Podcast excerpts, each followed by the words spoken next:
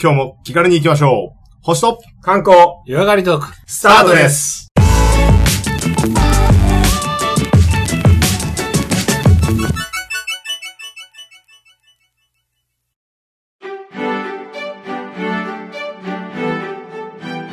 こんにちは、コマです。こんにちは、レオです。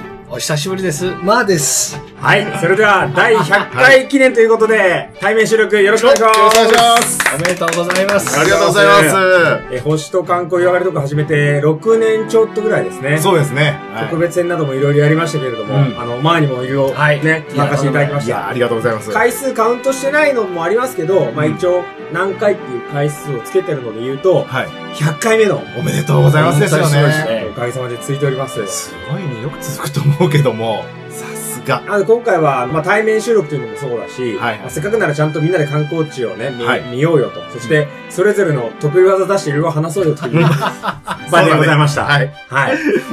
はい。で、で、今回はですね、あの、収録も、外でも収録もしたんですけど、まあ、はい今回は、いろいろ観光地見てきたので、うんであと、初めてちゃんと一緒に観光してきたって意味では、はい。上野、東京上野ですね、はいえー来ましたけど、上野どうでしたいや、これ、第1回の星間の、あの、収録が上野だったと思いますけども、そうそ,、ですねの時に、博物館は熱いよっていう話をやっぱ聞いて、してた気がする。い前々から行きたかったんですよね。かがだった。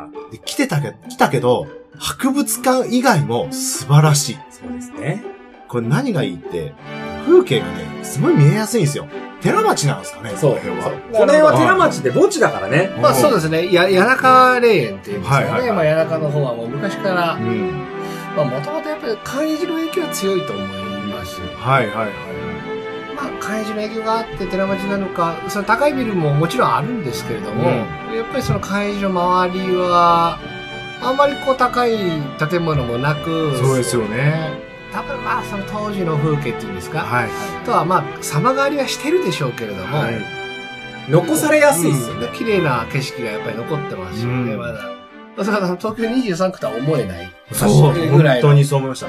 気持ちいい風流れるしさ、ビルの合間合間の風じゃなく、確かに。涼しい風が切れるし、あの、 大自然っていう感じの空間とは違うけど、うんちゃんと緑がある空間っていうのは、まあ、都内じゃね、割と限られたうちの一つかもしれない。そうかもしれないですよね。いや、その辺がやっぱ、魅力ですよ。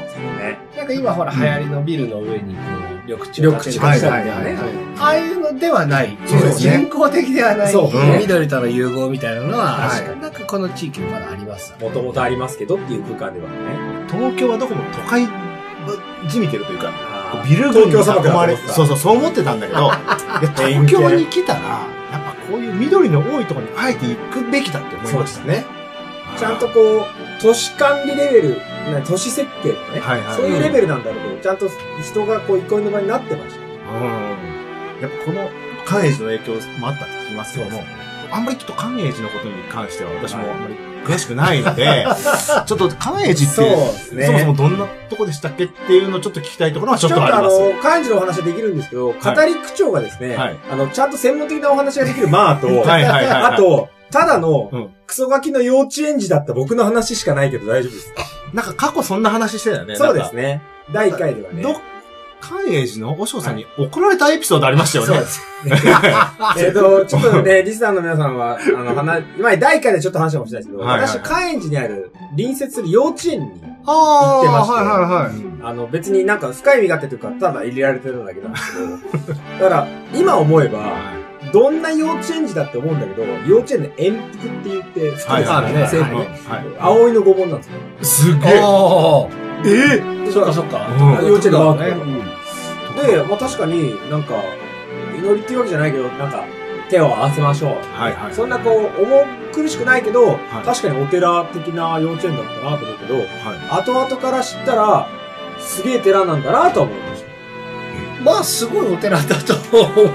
はい。僕がだって、星間にこうゲストで出させてもらって、一番最初の頃になんか塀の話をした気がするんですよ。おー、はいはいはいはい。塀のあの、た。ラインに。ラインうんうんうん5本線、4本線はいではいはい格が高いところは線が高いです。はい。でも会員さんはもちろんそうですし、で、会員じゃ徳川三代のうんうん。庇護を受けてできている。だから、葵そうの、あれなんですね、だ変から幅がね。葵うのん。あとはあれですね、徳川家康の、まあ、ご意見番というか、はいはいはいえっと、乱工房天海っていう、あ、聞いたことあります。天皇はさんが、はい確か、その寛永寺を作るのえ天海は家康のアドバイザー的なまあ、そうですね。ご意見番。顧問。へー顧問、顧問、顧問、か分っかこりいいやすい。かっこいい。あの、発言力もまあまあある。はかいなりあはいったっていう話は聞いていますし、で、寛永寺は山山の名前、まあ、お寺には山の名前が必ずくっほつうほうほうほういていて、はい。はえー、それこそ浅草浅草寺だったらうん、金龍山、あ。おー金龍山。はい金の龍の山。えーで金龍山、で私がいる真言宗の武山派の総本山はい長谷寺町といえー武山長谷いや、あぶブザンって山なのおね。ー寺そう武山はい山豊かな山って書いて武山長谷寺はいはうちのお寺は山の山松園寺い。山の山。んおー山の村っていうところにあへへるーー山の山松園寺必ず山号っていうのがあるんですよ、はいはいはい。で寛永寺は東映山っていうそうそうそうね。で東映山は、はいあのもともといわゆるその天海は天台宗のお坊さんが発はい生なのはいで、はい。えー天台宗の、その、比叡山はいはい、比の、叡山。はいわゆる東にあるから、うはいんということで東の比叡山。ということで、東映山さん。東の叡山っていう意味の産号が確かついてるそうそうははずい。全く意識してなかったけど、うんあもちろんその東京出てから、はいはいはい他で暮らすようになってから、はい。それこそ星間のなんか調べもしてたりとか、うんうんうんどっかなんかその神社仏閣系を見ると、いなんか関円寺のなんとかかんとか出てくると、はいあの関円寺かなって思うと、間違いなくあの関円寺ですよ、大おう概。おうおうおうおう相当落語講談の舞台にもなった。ええ大体、僕も大体その東映山知ったのは講談からですね。えだから、い意意図て、意図せず通ってただけだから、あ、あ、なんだろうな、普通には思ってたけど、はああ、あるよねとも思ってたし、うんなんか、でかい寺だよねとか、でかい墓地だよねとかは思ってたいぐらや、い。すっげえし、なんか失礼じゃないその、和尚さんに怒られたっつったら、もうだって、天下和尚に怒られてるようなもんじゃないでいすや、だから、和尚に怒られたのは、これ、 か。、第1回でもちょっとお話ししたのでうん弁明をさせていただきますと、はいはいはい。こう手を合わせる対象がね、はいあの、園のお庭にいるわけですよ。はい皇帝的なところに。はいで、朝来たら、はいおはようございますと言って手を合わせましょうう。んうんうん、いいですね帰るときには、はいあの、さようならとはい。言って手を合わせましょう。はいまあ別にやるよ。はいよ。そうですね。全然やるんだけはど、い、決まりですかで、かたやこう、普通の道徳的なね、こう、んうん礼儀的な方のら。教えだと、は挨拶はしっかりしたら挨拶をしっかり返しましょう。い。うん、そうです。先生におはようって言われても、うん、そうです。何も返せなかったら、ちょっとって、レオくんってなるわけな、そう、あれよ、あれよかね。なるでしょ、はいはいはいはい。だから、でも俺は毎朝毎帰り言ってんのにさ、うん。このね、石の像は挨拶を返さないじゃいないやいや、ちょっと待って。銅像が、あの、挨拶を返すと思ってらっしゃいましただって挨拶したら返す。いやいや、 そその教えをしてるのはあなたでしょうん。これで第1回で話してたね。ああ、もう。聞こえてなかっただけだ。ああ、そういう ことか。今思えばね、そう、はいはいはいはい俺がまだまだ未熟だっただけ。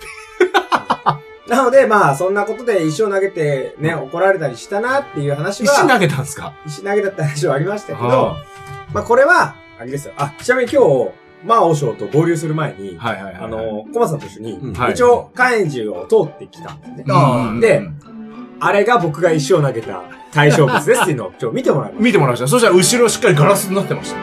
あ あ、あ、それを割ったんでしたょ後ろ2メートルぐらい離れたとこガラスが。それ終わったんだ。 まあ当時からね、こう、160ぐらい出て たから、もう多分俺のジャイロボールが。ジャイロボールが。ただコントロールがちょっとまだ悪かったから、ちょっと内角低めいっちゃって、割っちゃった。割っちゃって。でも、投げ返ってこなかったでしょ、一瞬。確かに。それが慈悲です。おお素晴らしいいやいやいや。投げ返しませんから、そうだよね。笑って許してくれてたと思いますよ。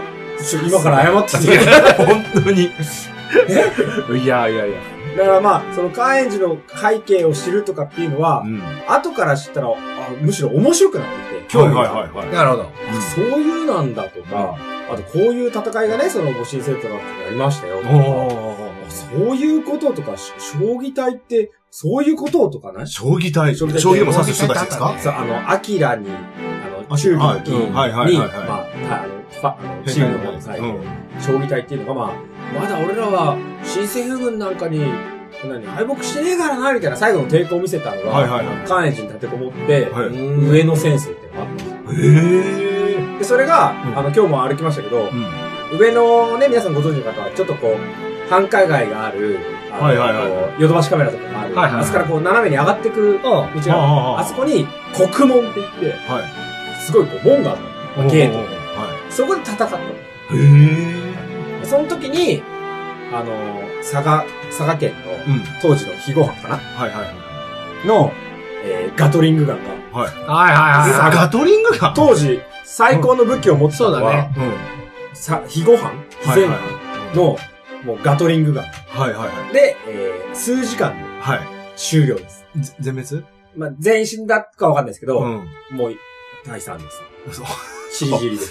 う。いやールローニケンシンで読んだ。出てくるよね。あ出てくるんだガトリングガンですね。確か、そう、ガトリングガンも出てくるし、はいはいはい。誰かがね、将棋隊の生き残りっていう設定の、うん。ルロケンの人いたんですよ。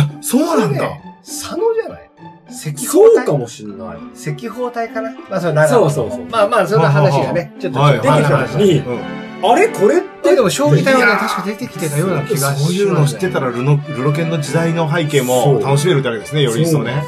で、うはわ、俺、がっつり歩いてたわみたいな感じのところを見て、うん。俺ってそういう、今思えはば、いはいありがたいところで、そうですね過ごさせていただいたんだな。いやいや、ほんとそうだよ。すごいとこだと思いますよ、ここ。なので、それを今日、コマさんにも見てもらって、素晴らしいですね。で、これが関円寺で、昔からすごいとこらしいですみたいな。わけのわからないけど、すごいところみたいなところで育つと、そうこういう大人になる。そうだからでも上野に住んでるし人っかはりした本大人が当にいいとこに住んでるなって思う。そう東京の中でも上野はやっぱいいとこだよ。周りから言われるとありがたいですね。い やでもいいとこだと思いますね。本です当よにねその文化と、うんあの最先端っていうか、いそうねいいい具合で融合されている。はいはい。あとアクセスとかもだって上の新幹線止まるし、うんいろんなそうだ線が乗り込ん、ね、入り組んでるし、どこでも行けるじゃないですか。まあ、大概行けますし、新幹線もあるし。はいはいまはあ、結構、乗り換えで困るところじゃないですか。しかも人の住む環境が十分あるっていうね、この緑が多くて。面白い。い街ですよね。そう、面白い街だなと面思白いって。街面白い街だなと思って。で、今日はあの、シノバズの池。はいはいはいはい。あの、不幸、あの、不可能の不に、はい。忍者の忍で、忍ばずと呼ぶんですけど、そこにも行ったら、うんえっ、と、日本競馬の、あ、日本競馬の発祥が忍ばずのあ、池。そうなんですかそうですね。で、そこで、あの、忍ばずの池レースを、まあ、国外の馬も呼んで、日本代表でこの馬を出そうって言って、やって、日本の馬が勝っちゃったんですよね。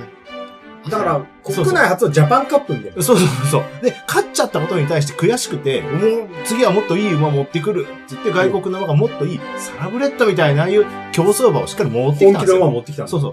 なん、でも、まあ、僅差だったんだけど、翌年も同じ馬が勝ったの。また勝っちゃったんですよ。で、それが、東北地区で、はいこう、すごいこう、名馬として言われてた、はいあの、一応在来馬ということなんですけども、南部馬っていう、南部地方の馬。あ勝ったの名馬だったよ。そうですだからいわゆるね。純国産というか、日本の馬。うん日本の馬ですね。なんかもういろいろあるんですよ。政宗が新しい馬入れたとか、あの、徳川南大将軍がうん軍馬育成のためにこっそり馬入れたとかっていうのがやっぱあるので、外国の馬はちょっと、ま、混ざったんだよまあ、血は入ってたとしても、一応日本代表として出てきた馬が外国の馬を打ち負かしちゃったから、全然知らない中、もう、じ交通事故的に、うんいや、俺のホームタウンだと思って、忍ばずの駅案内ついてるじゃそうそうないですか。そしたら、 あ、ここってさ、みたいな。そうそうそうそれ、出てこないですよ、普通。いやいや、で、そう銅像とか探したんだけどねあんまそう銅なか像っとたんかですよ、看板とかもなかったなかっったんだただ、あの、ググったら、うん写真がっつり出てて、はいへー忍ばずの池だ、みたいな。はいはぜひ皆様、忍ばずの池競馬で調べていただける。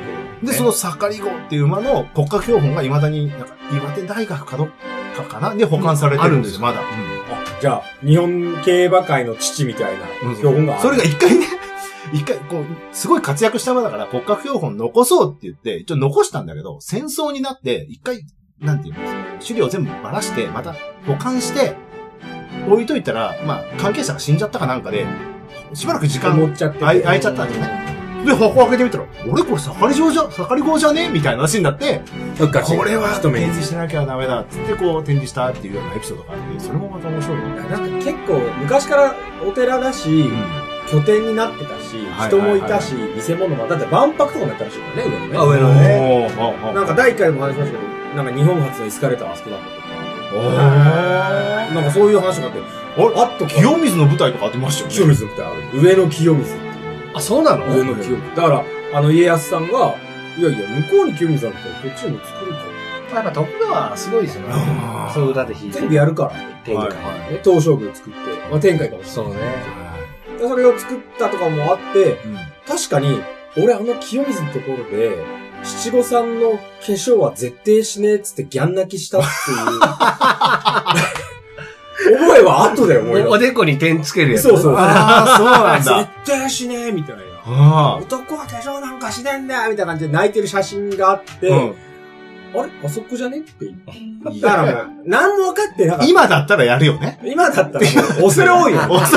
恐れ そんな舞台に上がっていいんですかって話その時に教えてくれって感じ。 まあ、その時絶対そう興味もないけど。 ありがたみがない中、まあ生きてきたなと思いますけど、うんまあ、あの、関英寺をね、はいこいいところう、です。スルーしただけで、はいはいはい。出てくるものが多すぎて。お多すぎ多すぎ。すごいとこですよ。なので本来の目的であったちょっと博物館に行く前で、だいぶこう、寄り道をしながら喋っちゃったんですけど、はいはいはいなはので今日は博物館をね、メインで、い。うんあの皆さんはで回りましょうと言って、はいで、今日ちょっと途中からは、あの、魔王将にも参加していただいわていざ、はで、東京国立博物館、上野の国立博物館を見たと。まあ、分かってたんですけど、い。はい。絶対そんな数時間で回れるレベルじゃないんですよ。そうです。確かに確かにね、。ちょっとみんな思ったでしょ、びっくりした。ああ。もうあの、なんか、か、展示数とう、ん。中身の、その、なんて、い偉大さという か、いい広さあったね。もうその、もう、すごい量に圧倒されるのは分かったので、今日は、ちょっとこう、魔王将が来てるので、うんまあ、仏の世界とか、はいはいはいはい。仏具とか、仏像とそかう、そういうものをちょっとね、はい見て回ろうということで、うん回ってきたので、はいそこをちょっと第100回のメインにしていきたいなと思いますので、おーはいはいはいえー、じゃあ、本編をそろそろ。はい。これ、あの、んアイスブレイ クだ。まあまあ、盛り上がっそたうですねいやいや、確かにもうまだ喋れるけどね、アイスブレイクも。はいうん。なので、まあ、第100回ってだけで、はいカットしたら105回ぐらいまで配信になる そこは、全然、全お付き合いいただいて。そうだね。はい。はいということで、うんこちらこそよろしくお願いしますえー第100回、じゃあ本編話しってます。よろしくお願いします。はいよろしくお願いします。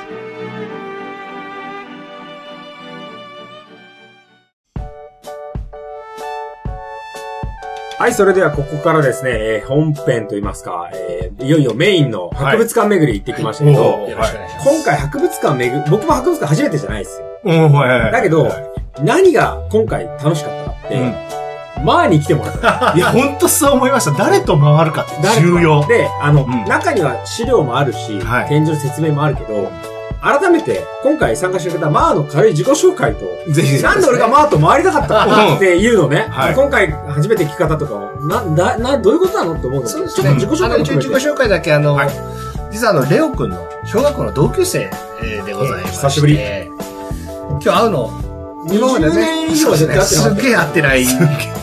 昨日会った感じの感じうんがしそうそまう、すけほどんとそう。ほんと不思議、この二人は。はいでこうすごい一応現役のあのお坊さんをやっております、仏像とか大好きもちろんそれはお坊さんなので仏像とかにもそれなりの、まあ、調べたことはありますので、そういった観点で美術館を巡らたのもやっぱ面白かったんですでお一番面白かったのは僕とか私の同業いわゆる坊さん同士で巡ると知ってて当然うんというかはいはい。そうね。あえて説明しない。わざわざわざ説明すると思うけどでもそうだよねここはきっとみんな知らないよねっていうところがうん再発見になったので、うん今日は僕もすごい面白かったですいよ。やいやー、本当に。面白い。役にあ立んったっなていうツかアーないよ。ないないない。あの、学芸員はいらっしゃるし、うん全然聞けば教えるよ。そうそうそう。でも説明文章の枠限られてるしさそう、あのスペースで書けないぐらいのことをすごい深く教えてもらったん本で。当そうに。あの、当聞いていいかわかんないけど、聞いていいみたいなものをこそこそ聞けるっていう。だね。そんなわけで、本当に今日はあの、ゲスト参加してます。いやいやいや田中真央でございます。よろしくどうぞです。なので今日はあの、現役教師の田中マーと一緒に、はいえー上野の国立博物館ですね、を回ってきました。で、国立博物館って、何々館何々館っていろいろあるんですけど、うんあのまあ、今回はその、まあ、王将と一緒に、ま、回るっていうのもあって、はいえっ、と、仏像とか仏具とか、まはあいそういうね、あの、もののお話が回れるところを回りました。はいで、今日いろいろ回りましたけど、うん国立博物館の所蔵量、はいはいはい。年代も含めて半端ないじゃないですか。すごかったっすねだ。からめちゃめちゃ古いのからだと、うんこれ、飛鳥時代ぐらいからのものがありましたよね。はい。うんうんうん。まあ、飛鳥時代が、仏教がこう、日本に入ってきた、あとされているなんですよね。はいはい。で、おうこれはいくら坊さんといえども、うんやっぱ仏教が入ってきたとされているとしか言えなくて、あの、仏教公伝と、まあ、調べてもらえればすぐ出てくるんですが、すごい説があるんですよ。まあ、一番言われているのが552年説。うん552。はい、552に入ってきたんで、もう一頭が538年説。何年差ぐらいあんだこれ14年差。 ?14 年差おー14年差で、これは同じ、あの、いわゆる違う学者さんがどっちだ。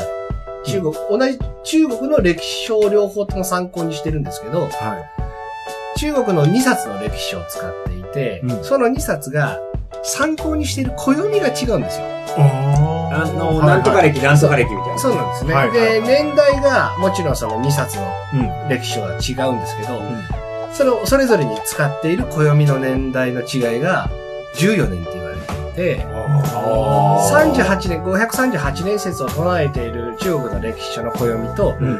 もう一個、552年説を唱えている中国の暦の、もともと参考にしている暦が14年違うので、はいはい同じ年なんじゃないかと。そもそも一緒でしょで一緒どっちかなんじゃないかというふうには言われて。我々が知ってる500何十何年とか、520年、550年っていうのは西暦の話だもんね、結そう局では。すね、西暦のだから話やなっぱので。違って当然でそりゃすそうよだねよ。。当然うんそりゃそうだよ。でこれが一応公伝の年のうん強い二つの説だうんって言われています。だから時代感覚で言うと、あの、飛鳥時代と言われるエリアとか。 26世紀はいそうはでいすねはい。じゃあ6世紀ってどのぐらいの時代なの6世紀って言うとやっぱ聖徳太子が活躍していた時代という彼ねああ、はいはい。彼ね。でもう538年552年の前にもうん実は仏教はもう伝来していたんじゃないかって説がいっぱいあるんですよ、ええ。ここら辺は多分歴史書にもあんまり載ってなくて、はいはいはい。えー国立博物館に行っても多分出てないんですが、いわゆるその538年、うん552年よりももっと前に、うん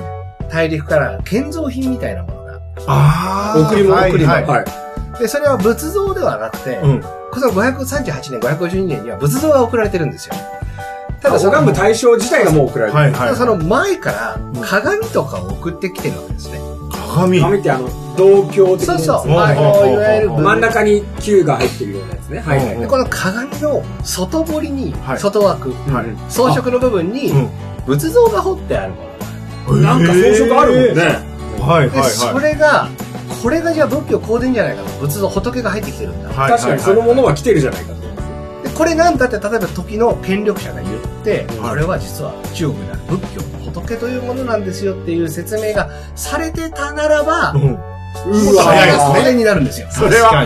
調べようがないね。はいはいはい。で、一応なぜじゃあ仏教公伝が330、あ538年、552年かって言って、やっぱ聖徳太子が3つの経典のはい講義をしたっていうのが歴史に記されていて、え、お話をした講義。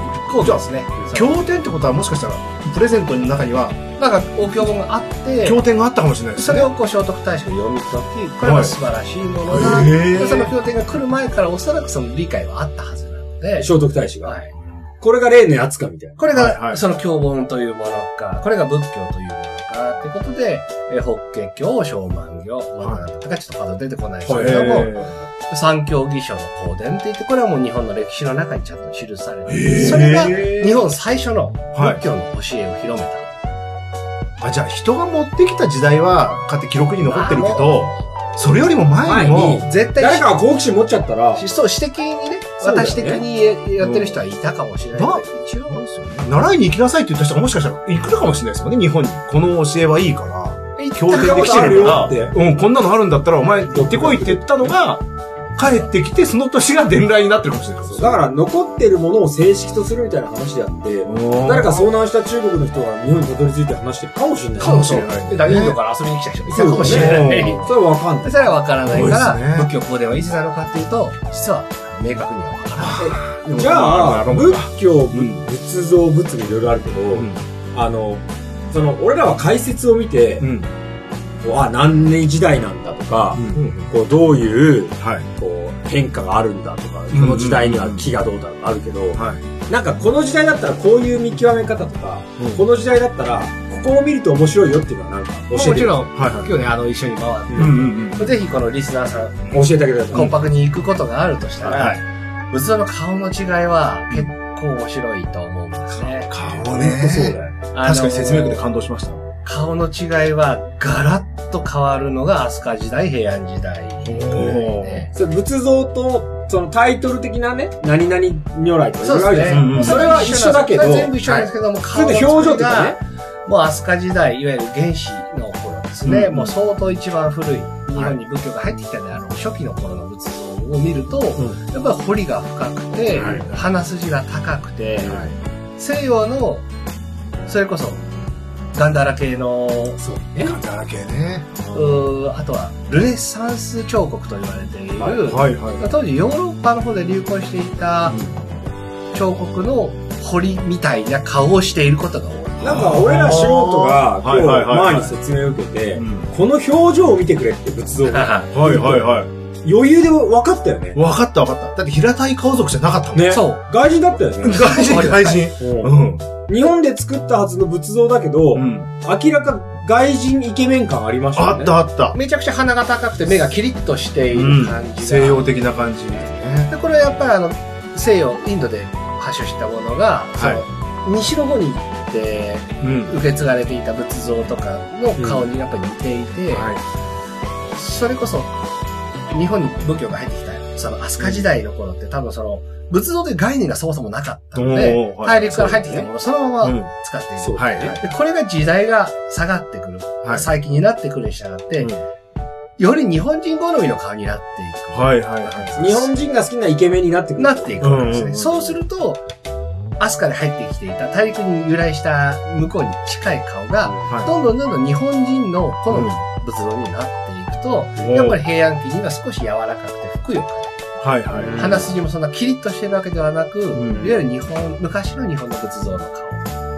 ある意味それが独自の形っていう点では、日本の仏像は見るのは非常に価値がありますよね。そういうこと面白いですなよんね。か見極め方で、うん俺とかコマさんが分かったのって、はその表情を見て、はいすげえざっくり言って失礼だけど、うん日本人っぽくない外国人っぽいいはいはいはい。その顔だ、とうん古いって古い。ことだよね。古いってこと。これうん、これつぶれるよね。つぶれますね、かなりね。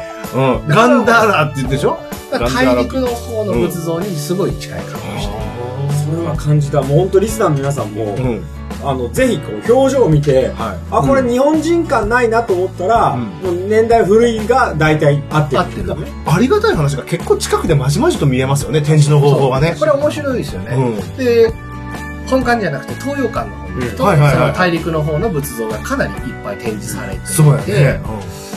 だから本館に行って、うんはい。まあ、この話をもし聞いて覚えてはいいはいたはいリスナーさんが本館に行って、ああ、こう顔違うな、顔違うな。確かに外国人っぽいね、昔の。はいはいはいで、思思っっててかからら、東洋館に行くと、うんそういう顔しかいない。はい。伝来前のそうですもんね。大陸の仏像が。うんはちなみにリスナーさんの皆さんに説明をしますと、うん最初に僕らが見たのは本館と言われるところで、はいはいはい主に日本の仏像を飾られている、そうですね、伝来したものをね。そのうん国立博物館の同じ敷地内なんだけど、い東洋館っていうね、はいアジア系のそういうこう、まあ、博物館があって、はいはいそこに入って、僕らは説明を受けたから改めて見たじゃないですか。そうですね。全員外国人フェイスだった。そうね。飛鳥時代フェイスでしたよね、そそうの流れてきてで、ね。まあ、あの、分かっちゃいたけど、それは全部、あの、インドとか中国で作られた仏像だったんですよね。はいはだからやっぱいや面り白い流れも出てくる面白くて、まあ仏像を見る楽しさですかねい。。はいまはあね、難しくなくて一番わかりやすかい。っわかりやすかったね。一撃でわかるから、ね。一撃で顔はでねあー感覚の問題じゃん。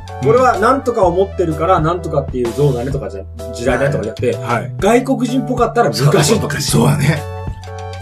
もう、星間リスナー今メモメモだよ。そう、本当に、だ本って当に。昔に外国から入ってきてるんですから。そうだよね。うんそうだよね。だから、ちょっと、宗派、宗教こそ違うけど、うんじゃあ、外国から、なんか、キリスト教が入ってきました。はいはいで、なんか、じゃあ、マリア様が入ってきましうた。んさすがにマリア様の顔がいきなり、日本人っぽい顔にはならない。なるんですね。やっぱりこう外国人というかね、はいはい白はい人的な、こう欧米人的な感じの方顔になっていきますようね。んうん。それが、やっぱりインドとかあの辺の顔が、えー、最初、最初日本に入ってきた頃ってのは、やっぱりそういうの残っていて。はいはい。で、やっぱり東洋館見たら、やっぱそういうのばっかだったし、うんうんうん。で、フェイスも面白かったけど、はい。ちょっと東洋館にあるはものって、い。うん石像だったじゃないそうだ、そうだ。はいはいはいはい。そうでですか。す本ね。館にあったのって、うんえっ、と、なんですか、木で掘った木彫りそうだ、木そ彫うでりすねだね。木彫りあーで、あ、確かにそっか、石像なんだって思ったから、はいはいダントツ年代も古くなるし、そうだね。一気にね、2世紀ですとかさ、そう。 4世紀ですとそか、うだ、ね。はいはいはいは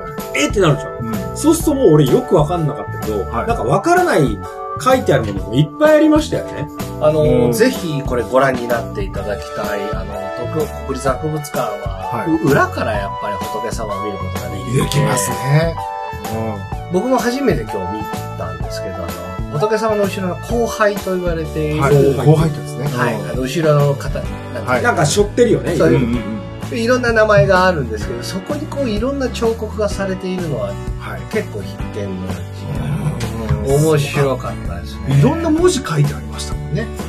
で、文字も、は本当にあの、今日、あの、マーとコマさんと見て、いはえっ、と、石像の、えーまあ、仏像があります。はい。で、説明にはなんとか像って書いてあるんですよ。うんうんで、あの、それはななんとかって仏様なんだな。うん。で、やっぱり大概の仏像が直立して周り一周できるんですよ。そうですね。それ嬉しいですよね。うん。はで、今日俺ら仏像の石像のい。裏に回って3人でしゃがみ込むみたいな。そうそうそう。 これはね、もう周りのお客さんから見たら、あの人あたいちなんつらか分通かなって見る方をしてるって思いますよねね。。で、3人でこう、口をこう、塞ぎながら、はいはいこはい。れって、みたいな。だからまあ、面白かったなと思い面ます白かったです。だいぶちょっとなんかその歴史的なことを考えると、うん。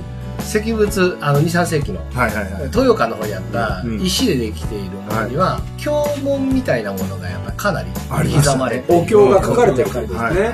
あの理由なんか何なんだろうなみたいなちょっと結構ずっと考えはい。うんて、で日本に入ってきて、まあ、石に掘る技術が多分なかったと思うんですよおーおーおーはい木に掘る技術はあっても石に掘る技術があんまりなかったのか、うんはただ単に石に掘らなくてもよかったのか、木が多い国でもありますしそうね。だね。異文化ではあったと。うん。あとはその教文を記さなくてもいいっていう時代で多分大陸から渡ってくるときにもう、うんもう本が書物でああっあ、はいはいあはのた。となるほど。い。うんただ残す技術として、やっぱ多分もうわかんないですよね。この紙がちゃんとそう、大量生産できるようになっていはた。それから大量生産できなくても、まあ、かなり確立された生産の仕方ができた。いうんだから石じゃなくてよくない石じゃなくても残すん残であせれるばってね。うん。そういった変遷がちょうど見えるのが、うんあの、東洋館と本館の違いっていうのは、そういう見方あーそういう見方ね。確かに本館はうんはい仏像は仏像。仏像はいその、あの、お経系のものはうん巻物だいやそうなっんたですり、よねあの、はい書物字で残っているので、いや、面白い、やっぱり。違そうだわ。う見ま方あでもこれはが。やっぱもしかしたらわかんないですよ。その芸術作品として建国をしていた、それがかもしれない。うん中国の核だったのかもしれないですし、あえてそこら辺はもうやってそた想像のロマンですいや、ね。ロマンですね。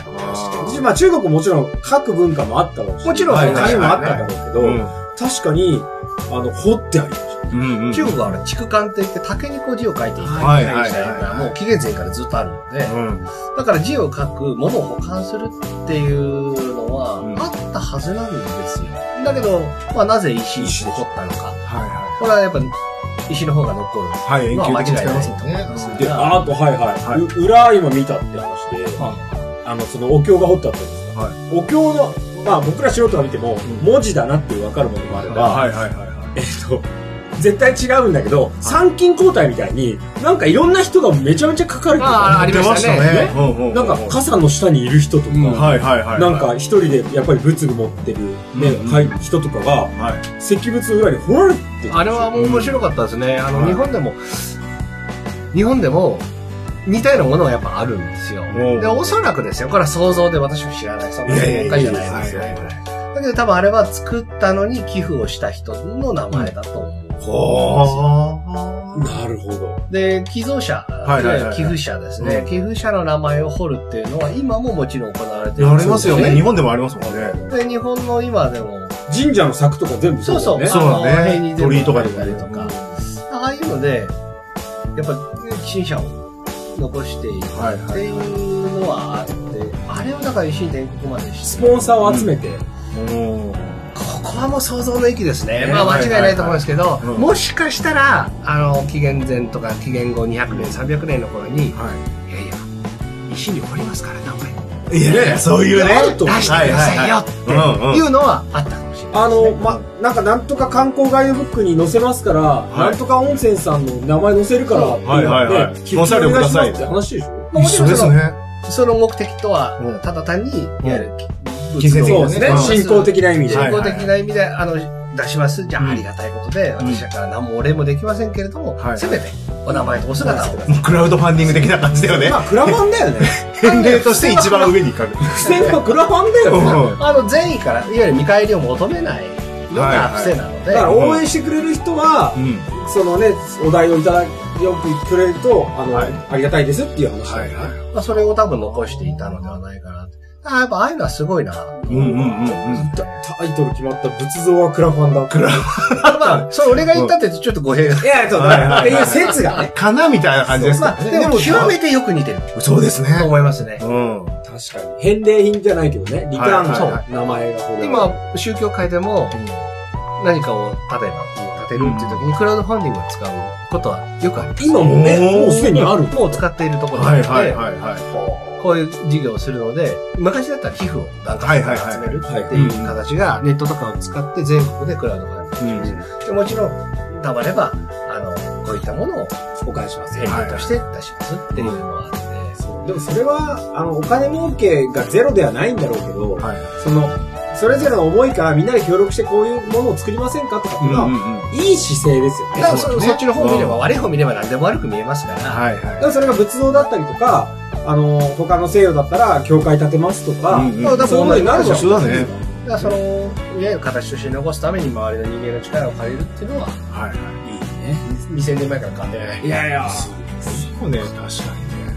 あんだけ、まあ、そこの今日のいた東洋館っていうね、うんうんうんところのアジアとか中国とかの石仏があるけども、過去に行ったことありましたよ、私も。はいはいはい。で、あ、行った、来たことあるわって思ったけど、うんあんなに一個に滞在はできない。できない。全然足りなかったんだよね、やっぱ。焦らされたもんね、閉館時間にそう、ね。もう今日ちょっとね、うんまだ見たい、まだ見たい。で本当にあの、最初のフロアだけで終わっちゃったもん。ちょっとね。そう、いや、うんほんと面白かったはいですね。でもあれって、解説文ももちろん読むべきだし、うんあの中にはオーディオガイドとかね、はガいイはいドはいとかもあるんだろうけど、うん僕らが、え、これってって思ったことが大事なんだなってやっぱそうだね。そうですね。でそこでなんか、そのやっぱ答えじゃないんですよね。うん私たちが提示できるのっていうことはいで、はいはいやっぱ想像というか、はい。まあ、ある程度その歴史を見た中で、なんとなしの方向性みたいなのは知ってますけれども、はいはい。でもそうだったはずなんだよねぐらいのことしか言えない。ね、当時もそうだったのかもね、とかはいね。。これがあの美術読みの面白さだと思うんですよね。うん思うああいうのって。本当だよね。なんか綺麗だな、いいなっていうか、そこにある人の思いみたいな、はいはいはい。見えると、美術館巡りは面白い。そうですね。面思いっていうのはもう答えが見えないから、余計こう想像心とか好奇心をくすぐりますよ白いね。でも、後の後世の我々が、1000年、うん2000年後の我々はが、いそれを想像とか思うことができるっていう、そうですね。時間のつなげ方って、まあ、いや今回では仏様だったわけじゃないですか。はいはいはい。意味を残してくれたわって思いまねしたあ本当にだ。って、なかなか1000年、2000年前の人を想像しながら生きないよでね。きないね。毎日あります歯磨きながら1000年前の人いやいやいやないでしょだかないないないない。らそこは俺今日見てて、うんまああの、解解説というか、こうじゃないとかっていうヒントとかあったからだろうけど、うん。すごくね、あの、楽しみ方がね、はい。広がって、あ、はい。だから、えっ、と、ぶっちゃけね、今、Google で調べればさ、はいは何々に、あの、展示されている何々像って見れますよ。はいはいはい。でも、現地に行かなきゃ意味ないなって思ったら、う裏に回る。ん。裏に回る。 裏に回れるってことはやっぱすごいですよね。はいはいはい。裏に回って、しゃがみ込んで。そうだね。裏回れるようになってるから、なってしるっかり。照明もついてる。そう、裏にも照明当たってたもんそね。うそうそう。ってことは見て、ここにもこうですよっていう。そうそうそう。ね。面白い。んあの、やっぱ仏像裏から。はいはい。裏から。裏ずっと裏から。そうですね。ね。すあの、字が書いてあったじゃないですか。はいはい何個かは僕あの、ああいうの見るの大好きなんですよ。で、書いてるんですよ。そのうん昔の人が。い。うん。はいはいはいはい。まあ、修復をしてるのかもしれないですけれども、そうか、昔の人も同じ字書いてんだな、みたいいやな。そう俺らと同じ字書いてこるれな、と、か。リスナーさんで、あっちの言葉わかる人がいたら、解読できるかもしれないですよね。ぜひ、ぜひおあのまあコメント欲しいですよね、これはコメント欲しいね。しこういうこと書いてありますよ。とで、あとね、うん俺らもそうだけど、この文字が何を表してるかまではわかんない。わかんだけど今みたいに、などういう思いだったんだろうねう。んうんうん。あ、これってどういう人だったんだろうね。ここに刻んでるの何なんだろうね。とはいはかいはい思うの大事だし、あと、その、仏像を投げこう見に行って、あの、それ自体がありがたいのわかるんですよ。はいで、俺今日思ったのは、見に行ったのが、お寺ではなくて博物館じゃないですはいはい。か。これ、博物館じゃなかったら、お寺だったうら、んちょっと裏いいっすかとか、いやいけるでしょうねまあ、出てきて言わせない。でしょうね。だから、仏像はもちろんお寺にもあっていいし、博物館にもあっていいんだけど、うん。博物館に置いておいてくれてる仏像って、 そうですね。ちゃんと裏見た方がいいよ裏裏見えるのはもう、その博物館じゃなきゃ見えない。見えないしだからもう吉野お寺で裏見たいんですけど、つったら、いいですよっていうお寺はあると思うんですけうど、んうんうん。見えないんですよ。あ、さ、あ覚えてるーんで何すよかを逃さないと。そうそうですね。うん。で、中には触れない。はいはいはい我々も触れない。うちのお本尊様も触れないので、はいはい。だから裏は見えない。うんうん。ですよねあれは博物館の意味があるなぁとすごく思った。はあ、確かにそうですね。気づき、あの、準レギュラーの、まあ、お仕事にも参加していただきながありがら、ととういございうまことすで、まずは、えっ、と、第100回の第1部ね、こちらで収録したいと思います、はいどうもありがとうございました。ありがとうございましたありがとうございました。